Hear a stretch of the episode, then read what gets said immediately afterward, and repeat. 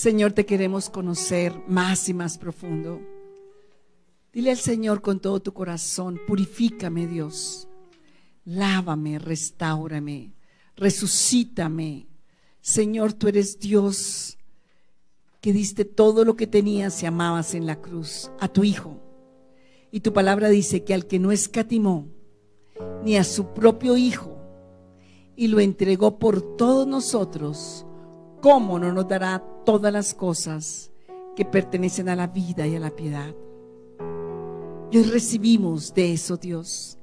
Hoy recibimos de vida, recibimos de todo el bien que pagaste en la cruz con la sangre de tu Hijo. Por eso tomamos la autoridad en esta hora. Dile, Señor, abre mi corazón para recibir tu palabra. Abre mi espíritu, abre mi alma. Haz milagro en mi corazón en esta mañana. Haz milagro en mi alma, en mi cuerpo.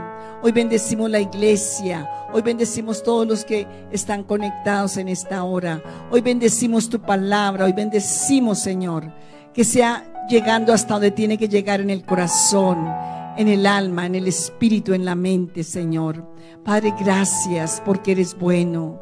Gracias Señor, porque para siempre es tu misericordia y tu verdad. Vamos a tomar asiento en este momento. Los niños pueden salir a su clase, los profesores también. Y bueno, hoy tenemos una invitada especial para la palabra. Disponga su corazón porque dígale que está a su lado, Dios te va a ministrar. Dios te va a ministrar en esta mañana. Entonces, María Lucía, ven que es la invitada hoy del Señor para la palabra. Bueno, buenos días a todos. Eh, primeramente, pues darle gracias al Señor porque pues es él, quien escoge y quien decide y a la pastora Flor por, por haber pues tenido en su corazón decirme también que compartiera hoy la palabra. Eh, entonces, pues muy honrada y muy agradecida con la pastor y con y pues con el Señor primeramente. Entonces, bueno, pues voy a orar para iniciar y, que de verdad esto que le pido al Señor, que cada una de las palabras pues vengan del corazón de Él para sanidad, para restauración y para la libertad de cada uno. Padre, te damos muchas gracias, Señor, por este día, por esta mañana. Señor, nos disponemos, me pongo delante de ti, Señor, en humillación, porque no es fácil estar acá, Señor, porque es, es algo que produce temor y temblor, pero hoy Pido que tu gracia y tu favor, Señor, y tus palabras sean puestas en mi boca, Señor, para compartir, Señor, de lo que tú me has eh, hablado, de lo que me has mostrado en este tiempo, Señor. Eh, bendigo a cada vida, a cada uno y este momento y esta palabra, Señor, pidiéndote que seas tú a través de mí, Señor, en este día, en el nombre de Jesús. Amén. Bueno, eh, estamos en este tiempo, el Señor ha puesto y, la, la pastora ha venido predicando sobre las gracias. Eh, la gracia de Dios y las diferentes gracias que encontramos en el libro de Ruth. Entonces, el Señor me movió mucho a compartir el mensaje y le puse la gracia de la restauración para liberar el diseño y el propósito original de Dios, em, partiendo de, de Ruth 3.3. Entonces, los voy a compartir en tres versiones que tengo acá. En Ruth 3.3 dice, ahora pues, bañate arréglate, ponte tu mejor vestido y ve a ese lugar. Dios le da unas instrucciones a Ruth a través de Noemí, su suegra, para que ella cumpla su propósito. Y eh, en la nueva traducción viviente dice, mira, haz lo que te digo, bañate, perfúmate y vístete con tu ropa más linda. Después baja al campo de trillar, pero no te dejes, eh, que, no dejes que vos te veas hasta que termine de comer y de beber. Haré todo lo que me dices y en la Reina Valera dice, te lavarás pues y te ungirás y vistiéndote tus vestidos irás a la era, mas no te darás a conocer al varón hasta que él haya acabado de comer y de beber. Entonces, como hemos visto, este libro tiene mucha riqueza porque vemos cómo Dios usa a una mujer que, que era totalmente extranjera, que no tenía nada que ver con el pueblo de Israel, que no estaba, digamos, bajo la cobertura o las leyes de Dios y el pueblo de Israel. Y a través de la gracia y de la misericordia, sobre todo esas dos, la gracia y la misericordia, el Señor eh, la transforma y la, y la vuelve pues de no ser nada y de estar por allá en, en ese lugar de, de, oscuridad y de paganismo, a ser una mujer virtuosa y edificadora de la casa de Israel. Entonces, el libro de Ruth nos muestra esa gracia, el favor de Dios y el proceso por el, que, por el que ella tuvo que pasar también. O sea, es un libro que muestra el proceso al que ella se sometió porque no era fácil, porque ella tuvo que pues, dejar todo lo que aprendió y, de lo que había venido para poder realmente pues, ser procesada por Dios. Entonces, tiene que ver con que ella tuvo que pasar un proceso que no fue fácil y pues muy fuerte porque además era la única extranjera en medio de de todos esos judíos que pues eran religiosos y en ese momento estaban bajo la ley para cumplir con un propósito. Entonces, seguramente pues por las prácticas que ya tenía y como hemos visto en todas las prédicas que la pastor nos ha compartido de Ruth, ella pues fue seguramente discriminada, rechazada, etiquetada y no tenía ninguna esperanza y yo creo que tampoco tenía ningún propósito, o sea, de donde ya venía, pues seguramente había mucha desesperanza, mucha muerte y no tenía ningún propósito de, pues de, salir, digamos, de, ah, como de tener un destino específico, de tener claridad de qué tenía que hacer ella con su vida. Eh, en ese caso, Ruth podemos decir, porque el otro que venía a mi mente muy claramente era una vasija rota. Ruth era una vasija rota antes de entrar a Belén para ser reparada y necesitaba vivir un proceso en su corazón con Dios para descubrir cuál era ese propósito y ese destino que el Señor tenía para ella y para que pues fuera liberado, así como nosotros. Entonces, eh, Ruth pues es esa vasija rota y quería mostrar una imagen que viene de una técnica japonesa que se llama kintsugi. Y el kintsugi eh, son unas vasijas de porcelana, ellos no desaprovechan el material, sino que toman las vasijas y todas las porcelanas que están rotas y con esas porcelanas lo que hacen es que sacan el provecho y no buscan esconder los defectos ni los rotos, sino todo lo contrario, buscan embellecer eh, a través de esta técnica los rotos, las grietas y todos los defectos de la vasija y la reparan y la reconstruyen, que eso pues viene a ser el significado de restauración. Y en esta técnica eh, Gracias a Camilo por, por todas las imágenes que descargó, yo solo tenía una. Entonces, eh, en, en, estas imágenes que él va a ir mostrando, vemos que ellos cogen los pedazos que están deshechos y eh, con oro van haciendo la unidad y reconstruyen las piezas. Cuando las reconstruyen, pues obviamente es de oro y Kintsugi estábamos mirando que el significado es como que es de mucho valor, que es de muchos millones o bueno, muy costoso.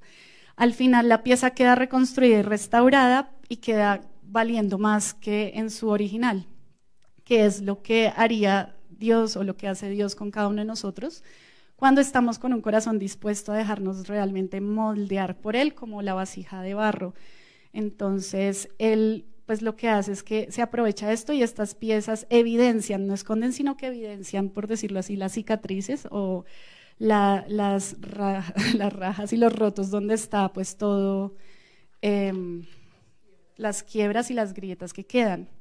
Entonces, pues les hago la pregunta, no importa la edad que tengamos y de cuando llegamos a Cristo, porque pues pudimos haber nacido en un hogar cristiano, pudimos haber recibido al Señor a los ocho años, o pudimos haber estado y después alejarnos, como fue mi caso, que digamos que duré un tiempo como hija pródiga. Eh, pero el, o si ya llevamos toda la vida en la iglesia asistiendo, pero el punto es eh, si tenemos claridad de cuál es nuestro propósito y el diseño que Dios nos dio para esta vida y para su reino, porque finalmente Él nos crea con un propósito para cumplirlo, para su reino. Y como varias veces la pastora nos ha predicado, si nosotros estamos en el propósito de Él y en el diseño que Él nos dio, pues vamos a ser totalmente plenos, felices, vamos a tener gozo y eso pues nos va a llenar porque vamos sobre todo a recibir de Él y lo que hagamos va a glorificarlo a Él. Ese es el fin, que podamos glorificarlo a Él y que otros conozcan a Cristo a través de, de lo que Él nos ha, puesto a hacer. Entonces, pues sí, digamos que en mi caso, pues no, no, no voy a profundizar hoy en el testimonio, sino en esto, pero sí tiene que ver con el proceso. Y es hace siete años, yo creo que era esa, esa, esa imagen de Ruth cuando estaba extranjera y es sin derechos totalmente, o sea, eh, venía de esa cuna del paganismo, de la perversidad, de, los ídolos, bueno, de todo lo que hemos compartido acá, de toda esa oscuridad. Y claramente hace siete años, pues yo ni siquiera, o sea, sabía que me gustaba el arte y que me apasionaba eso, pero no, no entendía tampoco cuál era el propósito de eso, porque pues si uno está en el mundo, el propósito siempre te lo va a marcar el enemigo, lo va a tratar de, desviar y que uno pues alimente su ego y el narcisismo y todo lo que vemos afuera, entonces realmente pues no habría propósito y así estuviera afuera, siempre hay ese vacío y ese sinsabor que uno ve afuera, que es eh, la lucha de los egos y la lucha de buscar la identidad. Entonces, parte de eso es que entender, o sea, yo creo que ahí lo que debemos nosotros como pensar como hijos de Dios es reconocer primero que estamos rotos, porque hay muchos que ni siquiera creen que están rotos. Entonces, es, ver que pues estamos rotos y que estamos por la naturaleza caída en esos rotos y que necesitamos a Jesús porque Él es el único que nos conoce por dentro y por fuera y conoce con qué propósito fue que nos diseñó. Y Él tiene el poder de sanar y de restaurar, es el único que tiene ese poder. Entonces es poder exaltar de verdad el nombre de Cristo y entender que si venimos a Jesús, pues Él es el único que nos puede sanar. Muchos son llamados y pocos son los escogidos, porque pues no, o sea, Él quiere que todos cumplamos nuestro propósito, Él quiere que todos estemos ejecutando las obras para las cuales Él nos diseñó pero no todos estamos dispuestos a pagar el precio, que es diferente. Y, también pues depende de nuestro corazón, que nosotros realmente queramos disponer el corazón para, para que se cumpla ese propósito. Entonces podemos escoger la ruta de Ruth, que fue decirle a su suegra, no sé nada, no tengo ni idea de para dónde voy, esto, voy a entrar a un lugar donde nunca he estado antes, pero me voy a someter a, lo, que, a lo que haya allá, porque ya le, pues, le dice en el capítulo 1 que ella irá con ella y que no le importa lo que le diga, que ella va a estar con ella a donde toque ir. O, escoge, o quedarnos ahí, ahí en ese punto donde ya se separan, nos podemos quedar ahí también, como, como muchos tal vez van a, a la iglesia y asisten y asisten, pero no pasa nada, o sea, como que sale igual y esperamos es al domingo a recibir una palabra, pero no buscamos a Jesús para que sane nuestra vida y para realmente tener, cultivar esa relación de intimidad con Él diariamente. O también puede pasar que nos vayamos para atrás, también puede pasar que, que si el amor de Cristo no entra a lo profundo de nuestro ser y nos transforma con su palabra, pues decidamos devolvernos como lo hizo Orfa, que fue la nuera, y, pues Orfa simplemente se devolvió a, a, lo conocido, a lo que ella pues le daba, digamos, al confort de lo que de lo que ella ya conocía, porque a veces cuando Dios quiere trabajar en nosotros y procesarnos, pues nos va a incomodar y duele, duele mucho, pero es necesario para que salga la excelencia de Él y para que pues podamos ser las vasijas ya con oro. Somos la vasija rota que Jesús quiere y desea restaurar para cumplir su propósito, su propósito y expresar su gloria. Somos su obra de arte en Efesios 2.10 dice, nosotros somos obra de Dios creados en Cristo Jesús para realizar las buenas obras que Dios ya planeó de antemano y em, la evidencia para que nos ocupáramos de ellas.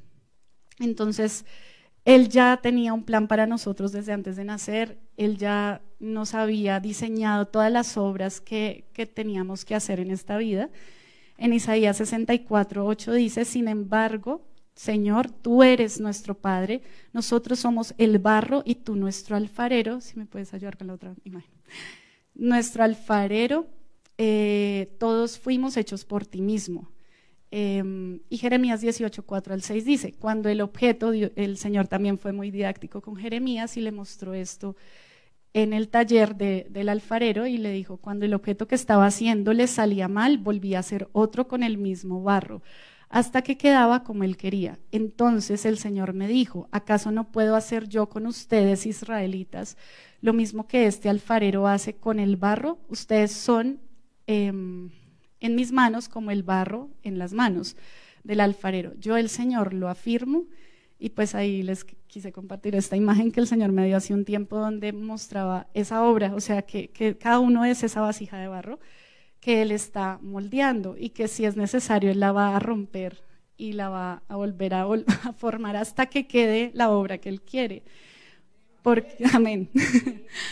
Eh, bueno, cuando reconocemos y sabemos que estamos rotos y que somos hechura suya, podemos seguir el, al primer paso que le dijo Noemí. Y creo que pues todo va centrado también muy al punto de te lavarás, te ungirás y te pondrás las nuevas vestiduras, que en principio pues no fue muy lindo como el Señor lo vino revelando a mi vida este versículo, porque de primerazo pues es como la parte externa y Dios lo hace, pero Dios lava, unge, perfuma y pone las nuevas vestiduras en las tres dimensiones, o sea, espiritualmente, en el alma y en el cuerpo también se ve, pero entonces es importante entender por qué lavarse por dentro, o sea, porque es que de verdad traemos mucha contaminación.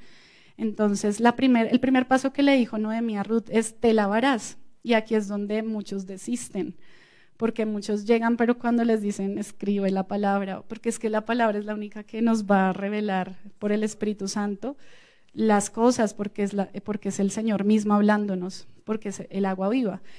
Y entonces es el alimento diario y Él es el pan de vida. Entonces, em, aquí muchas personas se quedan ahí, pues, y no, no quieren hacer de pronto el tema de escribir la palabra y de meditar en ella y de escribirla es porque con el tiempo no solamente revela mágicamente cosas, sino que va transformando el corazón, va ablandando, va limpiando. Entonces, allí pues muchos quedan paralizados, pero lavarse implica empezar a reconocer y ver el pecado, la maldad y la iniquidad que traemos. Al ponernos bajo la luz de la palabra, entre más cerca estemos, eh, más se van a evidenciar nuestros pecados. Entonces, pues eso no es fácil y confrontarse con lo que está por debajo, lo que traemos, pues es muchas veces muy duro, pero es necesario porque la palabra viene a ser eso que nos limpia. Lavarnos con la palabra implica someternos a ella, obedecerla, que nos confronte, que nos examine en un nivel muy profundo y es como un blanqueador celestial.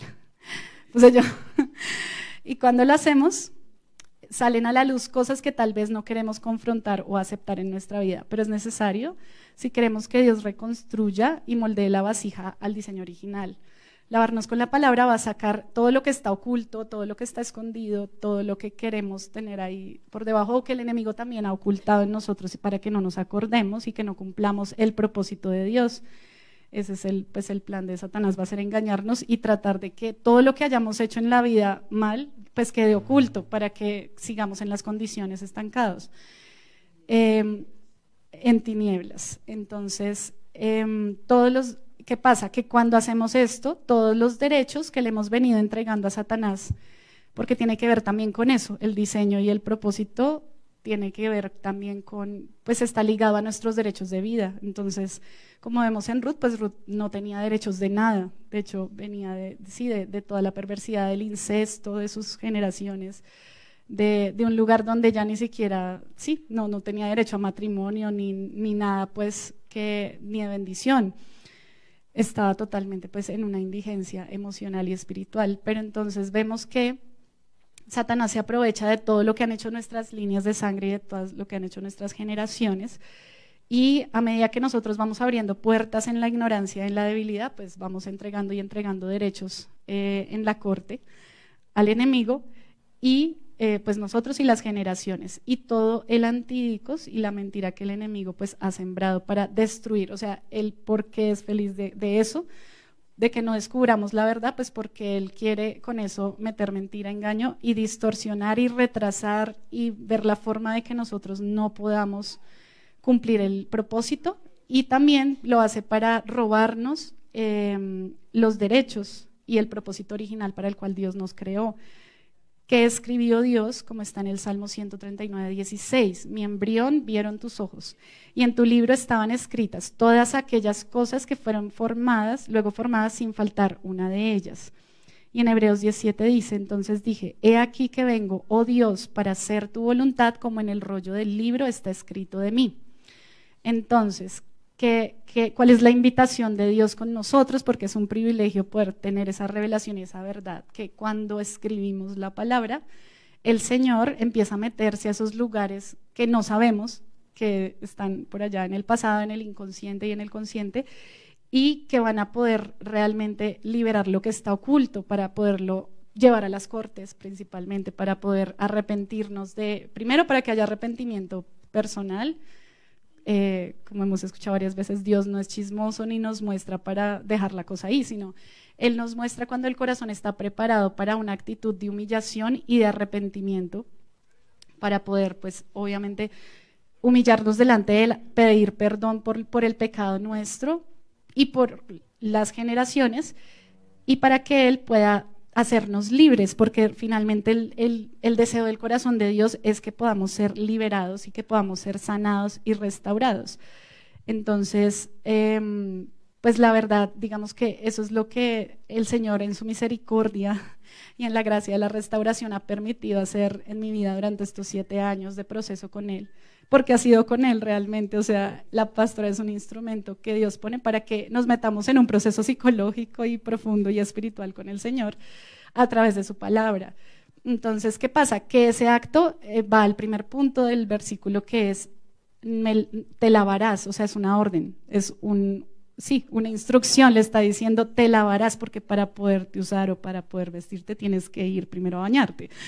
Entonces es algo, es, es, lo que el Señor nos dice. Él nos manda a lavarnos con la palabra nuestra alma, nuestro cuerpo y nuestro espíritu. Entonces en ese punto pues les comparto que es tremendo porque pues si bien durante estos siete años el Señor se ha revelado bastantes cosas con su palabra, de hecho creo que si no hubiera sido por eso tal vez todavía estaría encarcelada y por allá cautiva en otro plano, en, o, sea, en, un tema muy, muy fuerte de donde venía. Em, pero si bien así ha pasado durante estos siete años, en las últimas dos semanas ha sido impresionante.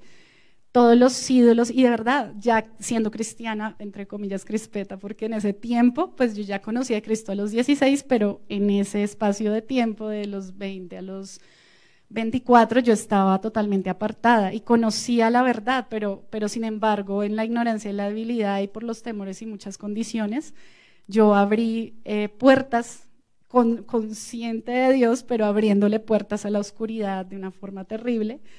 Y todo eso le fue dando más derecho legal al enemigo, pues para, para robar y cautivar mi propósito y finalmente la muerte, porque eso es lo que él quiere, robar, matar y destruir.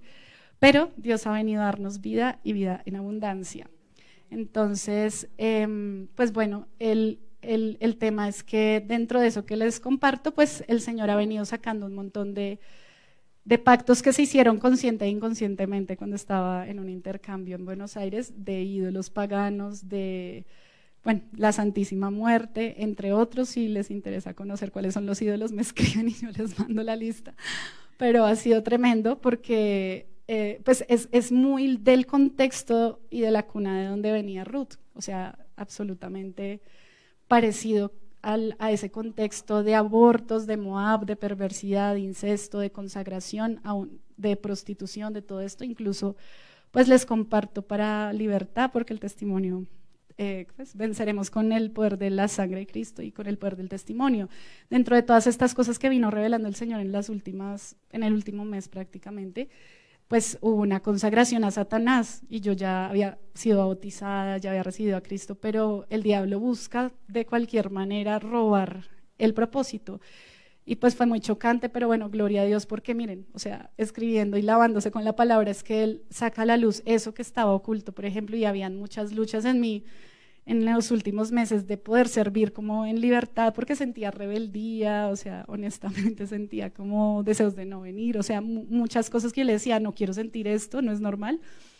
Pero la pastora me decía, hay un derecho legal, toca orar y, y, quebrantar eso y que el Señor saque a la luz qué es. Y efectivamente, pues fue tremendo, fue una, una consagración que me habían hecho a Satanás, un brujo, eh, y yo estaba en un estado inconsciente en ese momento. Entonces fue pues tremendo, más todas las canciones por ahí que me ha mostrado de, pactos que uno hace inconscientemente bailando y cantando con la oscuridad, con el suicidio, con la muerte, con la perversidad, con, con todo esto, con la rebeldía.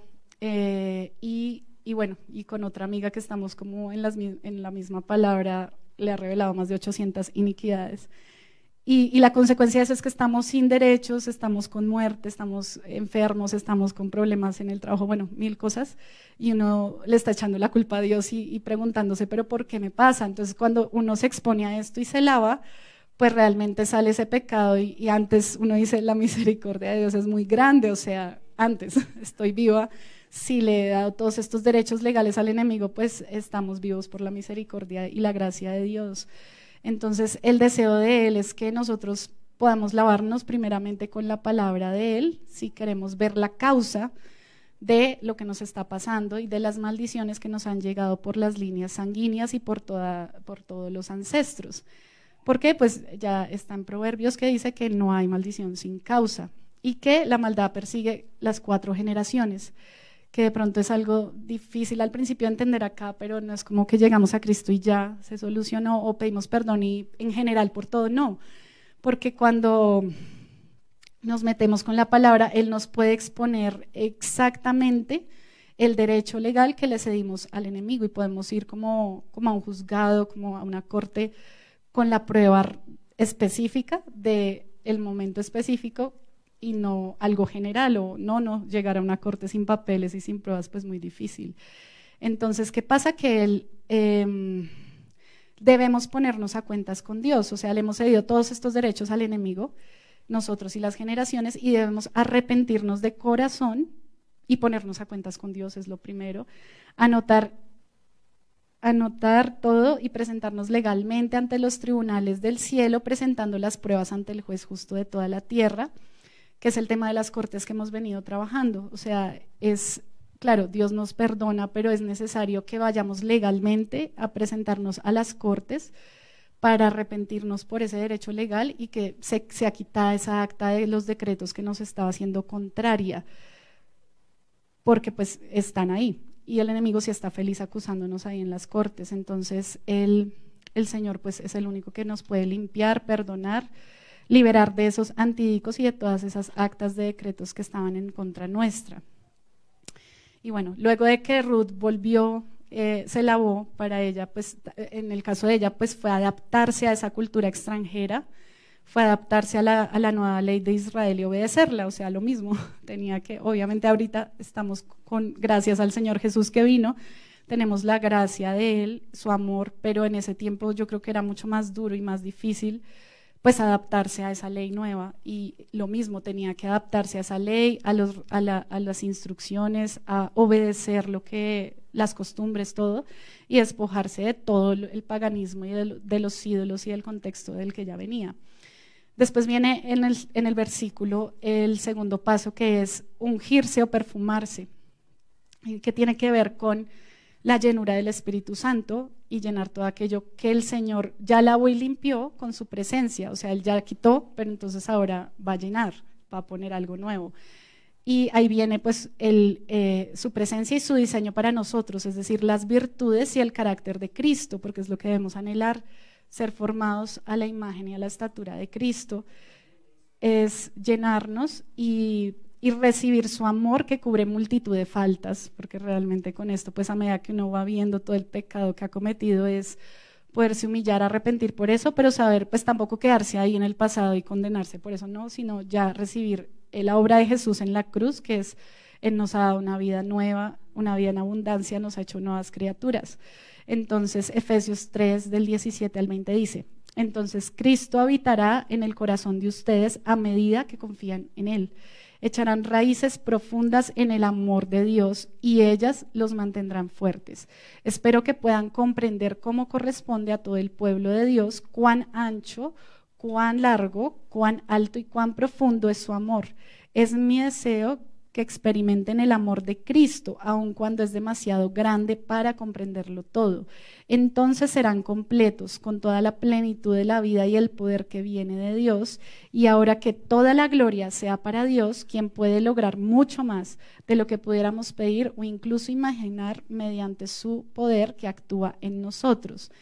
Entonces, al permitirle al Señor que remueva y exponga lo que está sucio y lo que a Él no le agrada, él va a poder llenarnos con total libertad de su Espíritu Santo y de todo lo que tiene en su corazón para que nosotros hagamos su voluntad y para que nosotros cumplamos el propósito.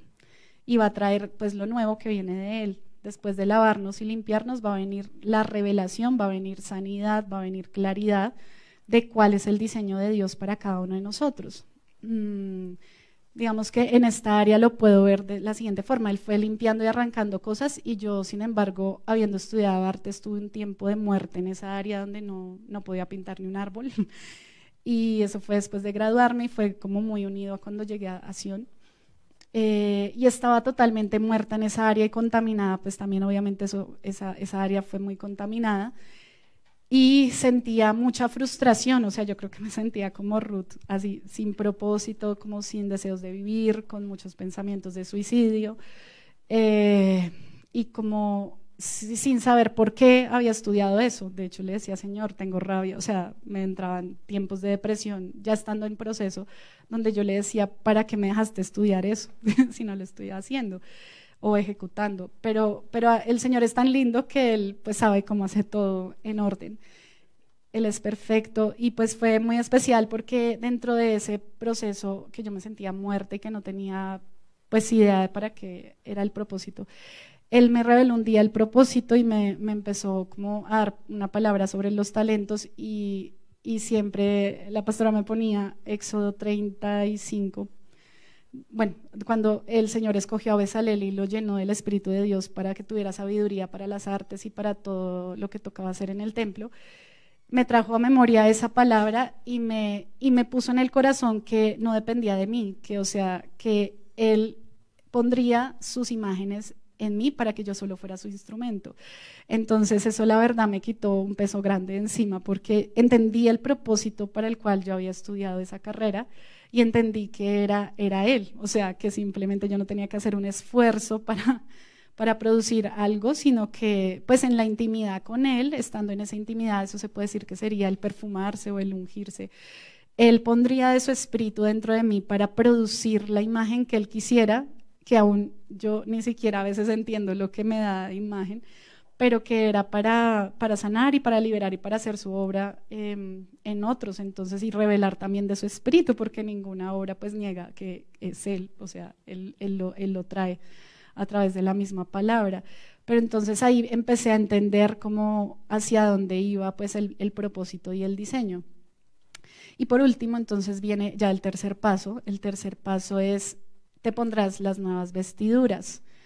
Reemplazar esas vestiduras viles, es necesario quitar y despojarnos de las vestiduras viles, de la cautividad, que acá tenemos harto material sobre eso, todo lo que tiene que ver con Ruth, las doce gracias de Ruth, em, pues las virtudes de Ruth, las gracias y, y también las, el cambio de vestiduras que es quitarse las vestiduras viejas, las vestiduras de cautividad, las vestiduras viles, ¿por cuáles? Por las vestiduras de Cristo, vestidos de pedirle a Él, hay más, también está en un audio, están más de siete vestiduras del Señor que Él se despojó cuando vino, pero entonces debemos desear y pedir que el Señor nos vista, o sea, ya una vez nos llena, pues también debemos desear parecernos a Él, vestirnos de la gracia de Jesús, del favor, de la salvación, de la vida, del amor, de la misericordia, de la justicia, de su verdad, que nos vista de un espíritu de mansedumbre, de humildad, de sencillez.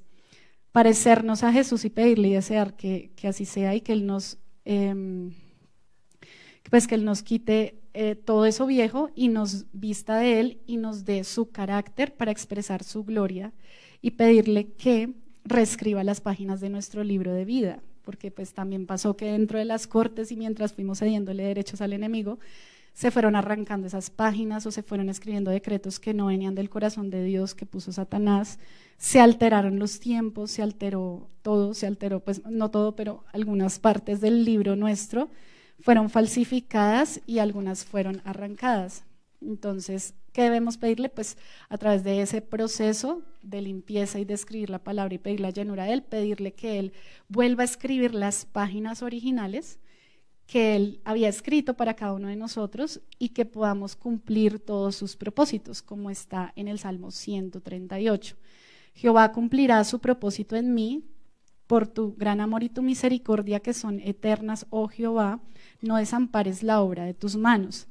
Entonces los invito a que le digamos al Señor esto, porque de pronto muchos no tienen el propósito claro, ni siquiera saben que tienen un propósito o tal vez lo, lo han perdido y se sienten frustrados, sin importar la edad que tengamos, Dios tiene un plan y tiene un propósito y quiere cumplirlo. Pero debemos pedirle como y agarrarnos de esta promesa y decirle, Jehová cumplirá su propósito en mí, digámoslo. Jehová cumplirá su propósito en mí. Por tu gran amor y tu misericordia, que son eternas. Oh Jehová, no desampares la obra de tus manos.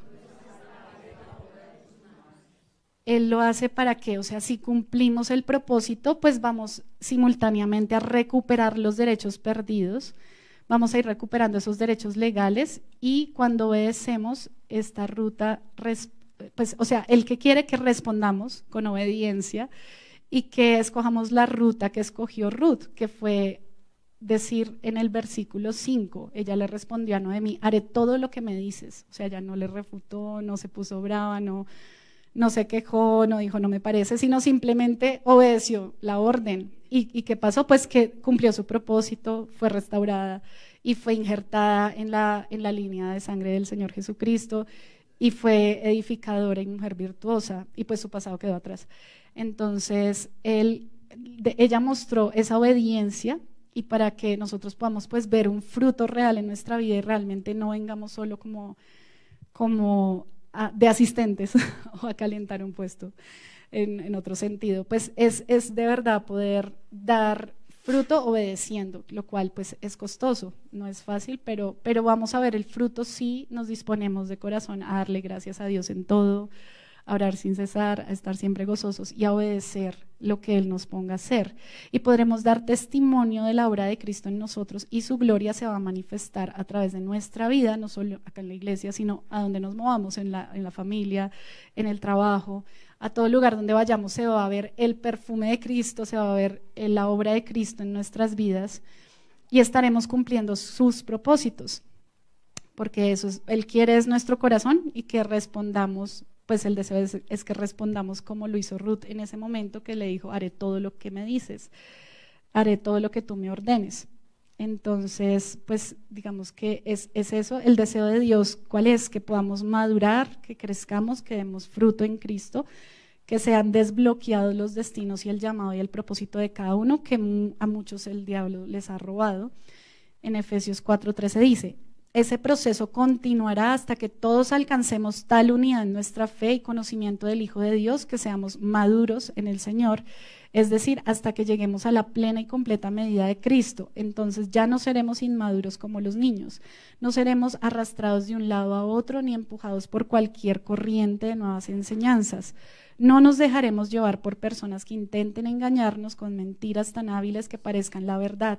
En cambio, hablaremos la verdad con amor y así creceremos en todo sentido hasta parecernos más y más a Cristo, quien es la cabeza de su cuerpo, que es la iglesia.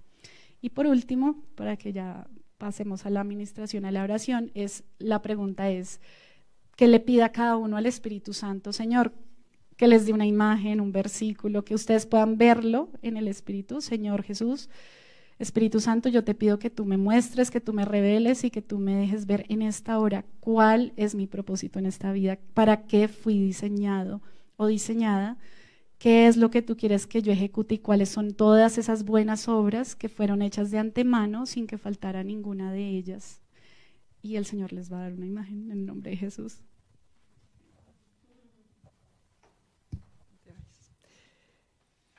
Gloria al Señor por su palabra. ¿Quién está siendo ministrado?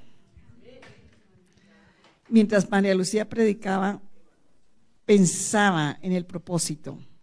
Levanten su mano los que sienten que el Señor quiere ministrar su propósito. Que está por ahí embolatado, que está por ahí perdido, que ni saben dónde está. Y me daba el Señor, si busca la cita, no me acuerdo cuál es, las bodas de Canaán, eso es Mateo. Juan.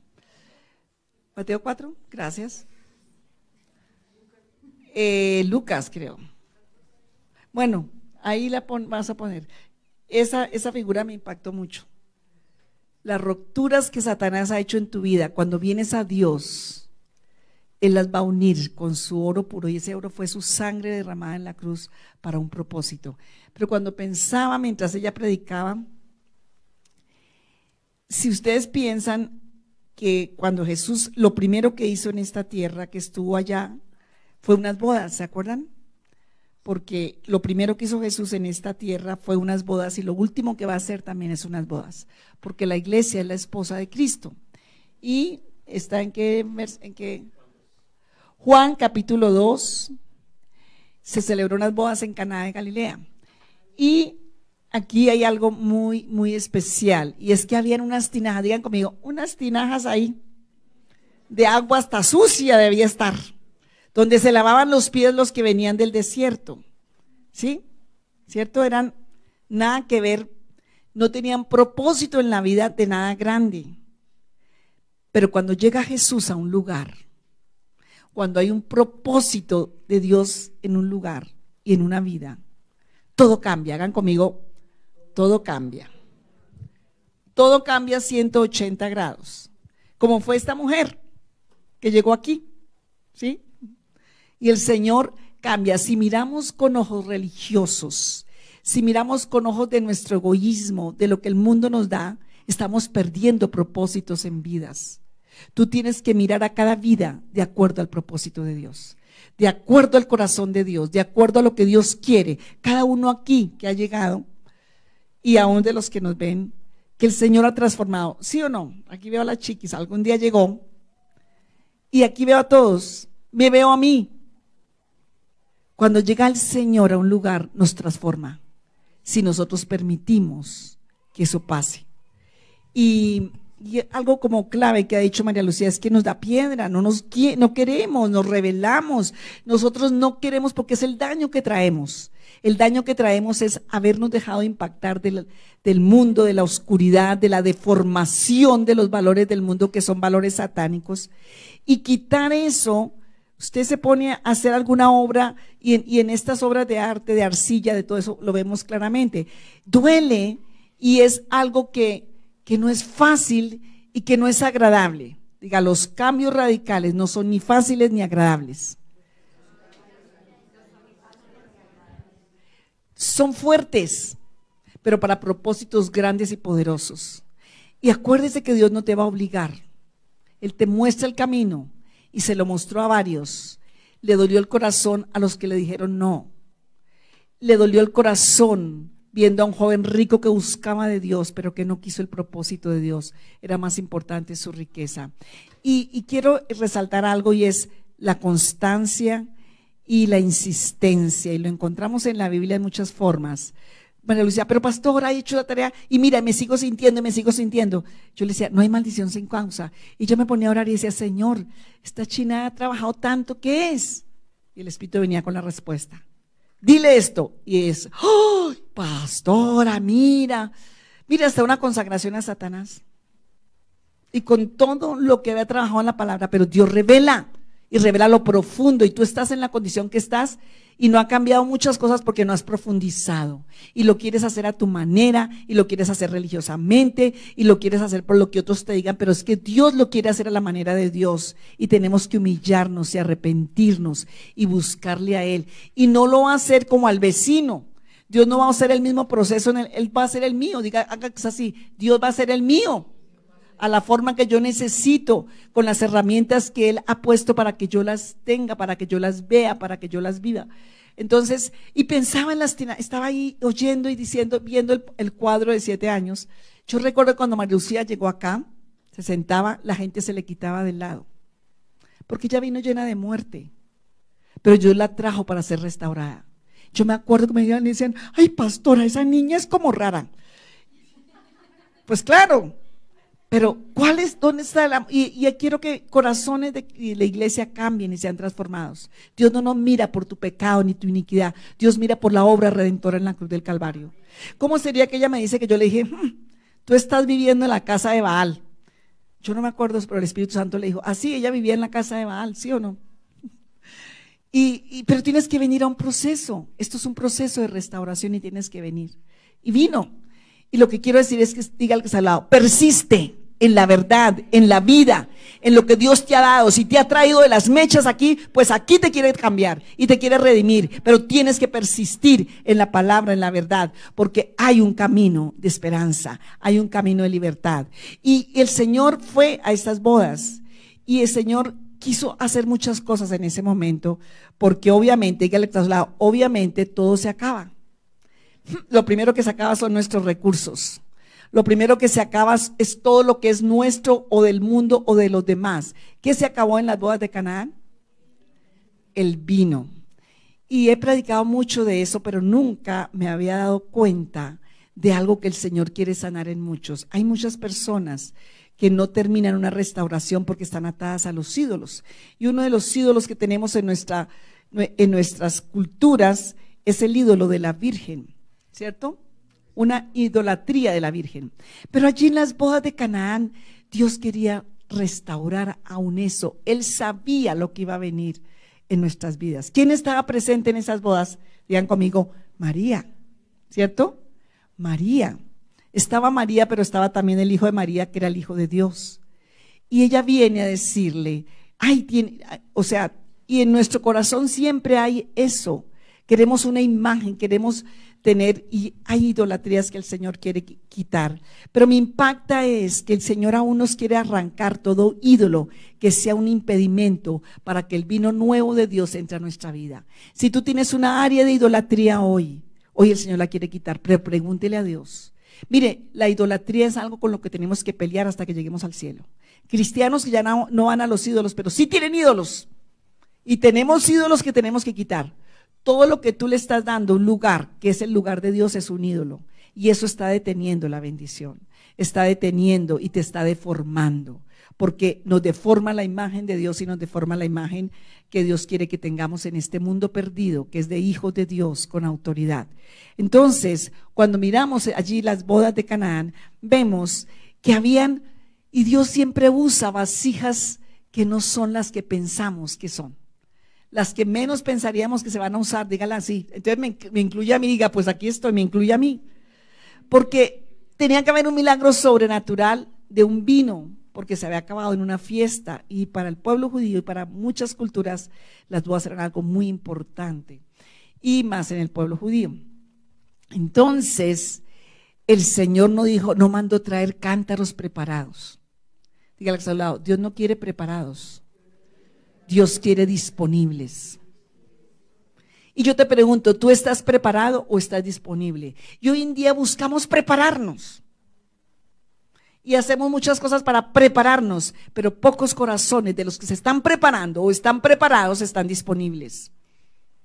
Y aquí mismo han venido muchas personas pero pocas han estado disponibles para dejarse tratar por las manos del alfarero, para dejarse tratar para que haya una transformación y una restauración. Ruth estaba qué? Disponible. Ella no estaba preparada, ella no traía un pasado lindo y preparado para que Dios se glorificara. No, porque el Señor vino fue a quitarnos los pasados malignos y demoníacos que traemos. A eso vino Jesús. Y Rude estaba qué? Disponible. Y estar disponible es estar humildad, con humildad y obediencia. Mire, yo creo que eso está deteniendo que haya milagros en tu vida. Jesús tuvo, su característica fue mansedumbre, humildad, obediencia y sencillez. Analízate tu vida. Yo tuve que ser moldeada fuertemente para poder aceptar llamados de Dios. Tenemos que dejarnos moldear, porque Dios te ama. Y él usó que unas vasijas de piedra, bien endurecidas. Diga, puede que mi corazón esté bien endurecido y hasta sucio. Esa agua no creo que sea muy limpia, donde uno se bañaba los pies. O sea, mire el agüita que tienes por ahí, donde a veces que se va el agua, tú echas por allá y esa, esa era el agua.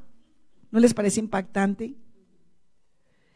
Y el Señor dijo, llenen esas tinajas no eran jarrones, no eran, ¿cómo se llaman los otros lindos? No eran, ¿cuál? No, no, los cántaros, no eran cántaros. Cántaros eran los que se derramaban, los que llenaban, pero estos eran qué? Tinajas de piedra. Y allí hay una transformación porque Jesús está presente y porque Él quiere una transformación y porque hay un tiempo, diga, hay un tiempo. Y él dijo a María, no es mi tiempo todavía. Y el Señor, su misericordia, el Señor dijo hoy en el Salmo 17, porque los pueblos tienen que engrandecer al Señor, porque hoy Él quiere engrandecer su misericordia sobre nosotros. Vamos a orar y le vas a decir al Señor, ¿por qué no le haces una rendición de tu tinaja? ¿Por qué no entregarle al Señor? Tal vez aguas sucias están ahí. Tal vez hay un desierto que ha pasado por encima de ti, porque era el agua donde se lavaban del desierto. pero estás frente a unas bodas. Hoy el Señor está aquí como el esposo, como el Hijo de Dios, como el que quiere transformar tu vida, como el que quiere sanar, pero Él lo hace a profundidad. El Señor no es de las por encimitas, el Señor lo hace a profundidad. ¿Por qué? Porque Él sabe que en el mundo espiritual Satanás va a buscar dónde va a tener legalidad contra ti. Entonces, ¿por qué no arrepentirte hoy? Dile, Señor, yo quiero arrepentirme. ¿Por qué no arrepentirte básicamente de la rebelión? ¿Por qué no arrepentirte básicamente del el egoísmo? ¿Por qué no arrepentirte y reconocer que hay cambios profundos que Dios tiene que hacer en tu vida? ¿Por qué no arrepentirte hoy de la religiosidad, de jugar al cristiano, de jugar a la religión? ¿Por qué no arrepentirte hoy de estar tomando aguas sucias cuando hay un vino nuevo para tomar? Dile, Señor, hay tanta dureza en mi corazón que me siento como esas tinajas allí que están de segunda mano, tal vez por la misma maldición o porque me determinaron un lugar que no era el del cántaro. Señor, y tal vez me dejé dominar por una mentalidad del mundo, de la carne, de la maldad y de la iniquidad de mis generaciones y de mis padres. Señor, pero yo vengo hoy a ti. Yo vengo hoy porque el primer milagro que hiciste en esta tierra fue convertir el agua hasta sucia en un vino nuevo y mejor. Dile, mi alma es agua, Dios. Y yo quiero pedirte hoy que la suciedad, que la dureza en que ha estado metida mi alma, el estuche, la estructura, tal vez ha sido una vida dura, una vida fuerte, una vida de pecado, de maldición, de iniquidad, una vida, Señor, que me ha endurecido el corazón como una piedra. Pero Señor, hoy yo te quiero pedir que tomes esta agua, Señor, porque es necesario, porque Señor, falta el vino, falta el gozo, falta el propósito, porque falta, Señor, tu gloria y tu nombre. Porque, Señor, hay escasez en mi vida de tantas cosas. Mi alma está escasa mi espíritu está escaso y lo que tengo afuera es dureza, es piedra, es, Señor, lo cotidiano, lo tradicional. Tal vez hasta estoy siendo un objeto en vez de ser tu hijo con derechos. Tal vez me están usando y el diablo me usa y, y personas me usan y me ven como veían esas tinajas sin valor. Tal vez están echando agua sucia sobre mi vida. Señor, pero tú estás aquí hoy Tú estás presente hoy en este lugar, me trajiste y me convocaste para escuchar esta palabra y este testimonio que es, era imposible para los hombres, pero para ti no lo es. Señor, si hay una religiosidad en mí, si todavía estoy atado a ídolos por la ignorancia, por la debilidad, por la tradición. Mira lo que decía María Lucía, aunque había recibido a Jesús, terminó en el ocultismo, terminó en tantas cosas perversas porque había engaño y mentira, por las idolatrías que traemos arraigadas en el corazón. Dile, Señor, hoy perdóname, porque ha venido genéticamente, generacionalmente. Perdóname y saca los ídolos de mi corazón. Dígale, yo no puedo. Yo no puedo, Señor, ha sido tan fuerte. Tradiciones, pactos, oscuridad y tinieblas. Pero, Señor, hoy necesitamos una intervención sobrenatural. Yo no quiero quedarme fuera de las bodas del Cordero cuando tú vengas. Tú me estás hablando hoy a mi corazón. Tú estás aquí hoy trayendo una palabra fresca, nueva y verdadera. Señor, hoy pedimos un milagro en el corazón. Dile, Señor, reconozco que estoy como la tinaja endurecida y contaminada. Que estoy ahí a la entrada, pero no para el propósito al que tú quieres, al que tú me has llamado. Que nadie cree en mí, que nadie, Señor, me, me echaré solo agua sucia, que ni siquiera entiendo siendo un cristiano el propósito para el cual tú me creaste, que me he puesto contumaz y rebelde y me he dejado engañar. Y mis sentidos se han endurecido y mi corazón se ha endurecido. Y Señor, por eso solo agua sucia y agua sin importancia es lo que ha estado en mí. Pero hoy me acerco a Jesús. Hoy vengo a Jesús como un día María vino y siendo la madre física de Jesús, no la madre de Dios. La madre física como instrumento escogido por Dios a una mujer humilde y obediente, a una mujer que se quebrantó delante de Dios y se humilló para ser un instrumento de Dios. Dile, yo quiero ser eso. Yo me quebranto hoy delante de ti como un instrumento para ti. Yo vengo como la propia María tuvo que venir y decirte, Señor, se acabó el vino. Dile, Señor, se acabó el vino en mi vida. No tengo esperanza, no tengo norte, no tengo propósito. Estoy aquí sin saber. Aún hay una fiesta de gozo y no tengo gozo. Aún voy a la iglesia sin gozo. Aún te sirvo sin gozo. Aún hago un devocional a veces tan feo porque no hay gozo ni alegría, porque no hay vida. El vino nuevo no está. Pero Señor, hoy vengo a ti Señor, se acabó el vino, dile el Señor, se me acabó el gozo, se me acabó el vino, no hay, Señor, y he, dado todo lo que tengo, Señor, no hay ni hay expectativa, tal vez el Señor te ha quitado todas las expectativas para que hoy lo mires a Él. Se acabó la plata para el vino, se acabó la fiesta, no había, y tuvieron que venir a Jesús.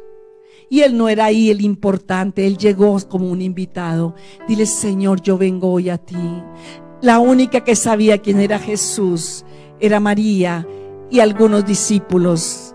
Dile, Señor, yo quiero hoy conocerte como el Hijo de Dios, como el verdadero Hijo de Dios, como el único Salvador, como el único restaurador, como, ese Dios al que Ruth vino a pararse. Ruth vino a ampararse bajo esa gracia, bajo esa vida, bajo esa cobertura. Dile, yo vengo a ampararme hoy Dios, se me acabó el vino, dile la verdad al Señor.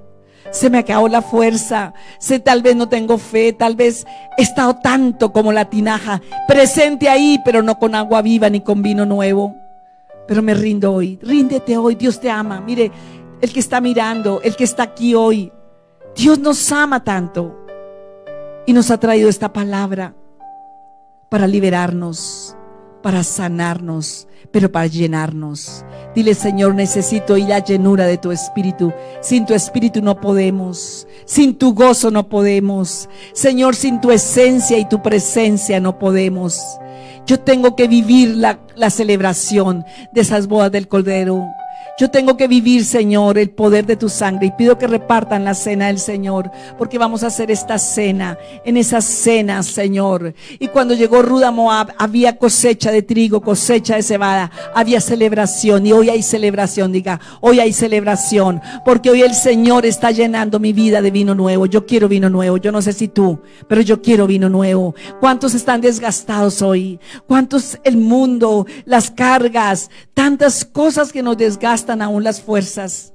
Pero hoy Dios, aún los que están viendo, aún los que están sirviendo, el Señor quiere darnos vino nuevo porque nos desgastamos, ¿cierto? Pero la fuente es Él, porque la vida es Él y no desfallezcas. Muchas veces estuvo a punto de tirar la toalla y yo le decía, no, escribe la palabra. Hasta que no tengas revelación tú no puedes parar. Porque en la revelación viene la liberación. Y le parece una imposible porque como cuando Nehemías estaba reedificando los muros. Llega un momento en que Nehemías dice, Señor, está más el trabajo sacando escombros que construyendo. ¿Qué vamos a hacer? Y los enemigos alrededor.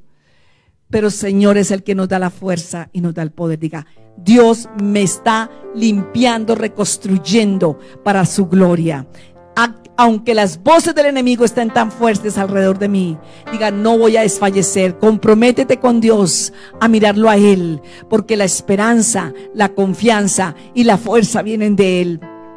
El Señor quiere hoy que tú bebas el vino nuevo. El Señor quiere hoy darte vino nuevo, un aceite nuevo, porque como vimos en la figura, el oro, el oro de su propia vida es la que nos une lo roto. Porque el oro ahí para mí representa el testimonio de lo que yo era roto y ahora Cristo me reparó. Es nuestra, nuestro testimonio porque vencemos con la sangre del cordero y con la palabra del testimonio y con humillarnos y morir a nuestra carne para que sea el Señor que saque su luz alrededor. Yo quiero orar por aquellos que necesitan hoy vino nuevo. Padre, yo necesito, yo, Flor de Trujillo, necesito vino nuevo. Yo necesito hoy, Señor esa unción que liberes, que limpies. Padre, fue la fe. Tú solo le dijiste a esos sirvientes, a esos servidores, diga, yo soy un sirviente de Dios, yo soy un servidor de Dios. Tú solo le dijiste, vaya y llene esas tinajas de agua. Llénalas de agua limpia, llénalas. Es cuando Dios te dice, vaya y trabaje la palabra, vaya y métete con la palabra, vaya y repita la palabra, vaya y obedezca la palabra. Y tú no te das cuenta, no vas a tener control del milagro, pero vas a vivir el milagro. Señor, yo voy a hacerlo y voy a obedecer. Esa es la fe. Si no le hubieran creído a Jesús, no lo hubieran hecho. Pero fueron y llenaron las tinajas. Y fueron y sirvieron el vino. Dile, yo lo voy a hacer, Dios. Mire, yo esta semana tenía una necesidad familiar muy grande. Y yo le dije, Señor, a veces tenemos tantas cargas y luchas. Y le dije, Dios, dame una promesa. Espíritu Santo, dame una promesa. Necesito hoy una palabra. Y el Señor responde inmediatamente. Dios responde cuando ve un corazón disponible. Y me dio la promesa exacta. Me recordó la palabra exacta. Y me dio tanto gozo porque una promesa que Dios te da trae gozo a tu vida. Y sé y descargué la carga y le entregué al Señor y sé que el Señor se va a glorificar. Padre, yo oro por cada uno aquí que tiene un corazón sincero, que tú has traído para escuchar esta palabra, que tú has traído para que vean este testimonio. Señor Jesús, gracias porque me ha ministrado esta palabra, porque me ha ministrado, porque tú has pegado y yo en mi propia vida veo el oro con que tú has pegado tantos pedazos que yo mismo rompí en mi vida. Dile, Señor, reconozco que yo mismo me estrellé contra el mundo, contra la vida, por la rebeldía, por la maldición. Yo me dejé contaminar por la ignorancia, la debilidad, por la misma tradición, por la misma... Y tal vez hay personas que están rotas, y tal vez hay personas que están enfermas, aquí tal vez hay personas que están en ruinas porque por la misma maldición tú ni entiendes, por eso te revelas. Dile, Señor, no tengo que entender, pero vengo hoy y me humillo para obedecer. Repárame como la vasija rota. Pero te prometo que a través de esas rendijas tu espíritu saldrá, el resplandor de tu oro vivo saldrá. Te entrego el sufrimiento que he tenido hasta esta hora. Pido que limpies ese sufrimiento si fue de pecado e iniquidad. Pero dile al Señor, Señor, deslígame en esta hora de pactos ancestrales, de pactos que yo hice en la ignorancia, en la debilidad. Deslígame de pecado, de iniquidad y de maldad. Libérame hoy, Señor. Que de mi alma salga vino nuevo, que de mi espíritu salga vino nuevo, que de mi cuerpo salga vino nuevo. Diga, purifica mi sangre aún física. Ustedes saben que en la médula, en la sangre está donde están las enfermedades. Dile, Señor, limpia mi sangre física, limpia mi alma, todo fluido líquido en mi alma, límpialo. Señor Jesús, quiero vida y vida abundante. Quiero vida. Revélame en mi cerebro, revélame en mi corazón y en mi alma. Límpiame y purifícame de toda la contaminación, inmundicia, iniquidad, maldad. Tú liberaste a Ruth de toda la maldición de Moab. Señor, tú hiciste estas tinajas recipientes del propósito de Dios para vino nuevo. No sé si ellos siguieron adorando las tinajas, pero tú pasaste por un lugar y lo transformaste. Señor, dame vino nuevo hoy. Dame vino nuevo hoy. Vamos a tomar el pan dándole gracias al Señor porque Jesús es el pan de vida. Tenemos que comer la palabra, hermano. No importa que no pase nada mientras tú la comes. No importa que no pase nada mientras tú la escribes. No importa que no pase nada mientras tú la lees. No importa que no entiendas. Síguelo haciendo. Porque la palabra es viva y eficaz. Y está penetrando y está penetrando y está transformando. Y está limpiando y está trayendo el milagro, el prodigio, la maravilla, el vino nuevo. No te canses tan fácil y tan rápido. Acuérdate de ese hombre rey que Eliseo le dijo, dispara. Y él solo disparó tres. Dijo, si hubiera seguido, nunca tendrías enemigos alrededor. Dígale que está a su lado, no se canse de hacer y de obedecer, porque al final tú vas a cosechar grandemente.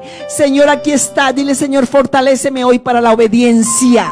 Limpia mi alma para entender tu palabra. Fortaléceme y libérame, Dios de lo consciente, pero también de lo inconsciente.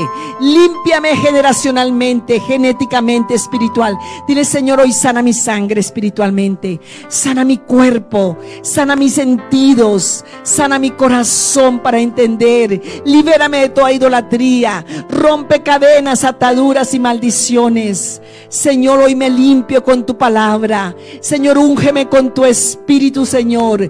Vísteme de tu vestidura de salvación, de liberación, de vida, de gracia y favor. Comamos del pan con alegría.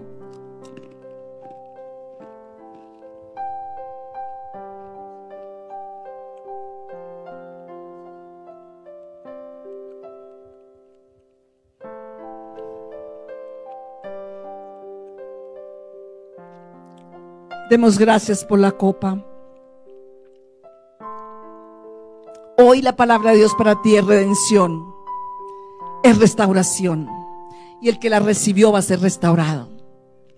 Dile, Señor, hoy repárame y restaurame, pero te consagro esa restauración para tu reino. Dame una facultad de restaurador. Tú nos has prometido en Isaías 61 que seremos reparador de portillos, restaurador de calzadas. Dile, Señor, ayúdame a llevar la semilla, porque Dios da pan al que come y semilla al que siembra. Señor, ayúdame a hacerlo, a vivir en la fe, en la humildad y en la obediencia. Libérame y sáname, Señor. Tomamos de la copa.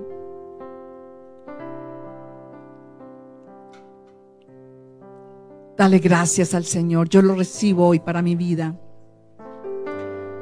Gracias Dios por la restauración. Diga que a su hermano al lado. Veré el vino nuevo salir de ti. Veré el vino nuevo salir de ti. Veré ese vino nuevo salir y fluir de tu vida. Y vendrá, veré el vino nuevo salir de tu vida. Martes, eh, ayuno de oración a las 10 de la mañana. Miércoles a las ocho y media el Zoom. Jueves a las 7 de la noche aquí oración y ministración. Estamos en estos horarios fijos en la semana. Y el, el martes después de la reunión también atendemos y el jueves también. Entonces estamos eh, dándole gracias al Señor por la vigilia que nos permitió vivir. Ahora la siguiente actividad que viene es la oración de, de madres y padres por hijos y por padres que les vamos a, confirmar próximamente la, fecha. Estamos mirando cuál es la mejor fecha para poder hacer eso. Eh, también recuerdo los que han tenido eh, libros prestados que no han devuelto para podérselos prestar a otros, a otros que están allí. También recordemos traer esa libra de amor para que podamos bendecir a las familias que están en necesidad. Seguimos apoyando el proyecto Mayra y orando, sobre todo ayúdenos a orar, porque todo lo que no se hace con oración no vale para nada ni sirve. Pero ahí ya va, pero está estancado, pero ya va avanzando ese proyecto y pedimos que el Señor siga interviniendo en esa, en esa, en esa situación. Entonces, bendecimos al Señor por todo lo que está haciendo. Hay personas que necesitan orar especialmente por algo. El Señor tiene control y eh, oramos también por las personas nuevas para que el Señor siga obrando en ellas. Bueno, Dios me los bendice en este día, que el Señor se siga glorificando y que podamos romper la rosca y el roscón, saludar y bendecir, porque nuestra boca va a ser para qué? Para bendición, nuestras vidas van a ser para bendición y Dios es fiel y Él cumple su palabra. Dios nos los bendiga a todos en el nombre de Jesús. Amén. Y gracias al Señor por la palabra que nos ha traído hoy con tanta, tanto poder. Y ahora vamos a obedecer para la gloria de Dios.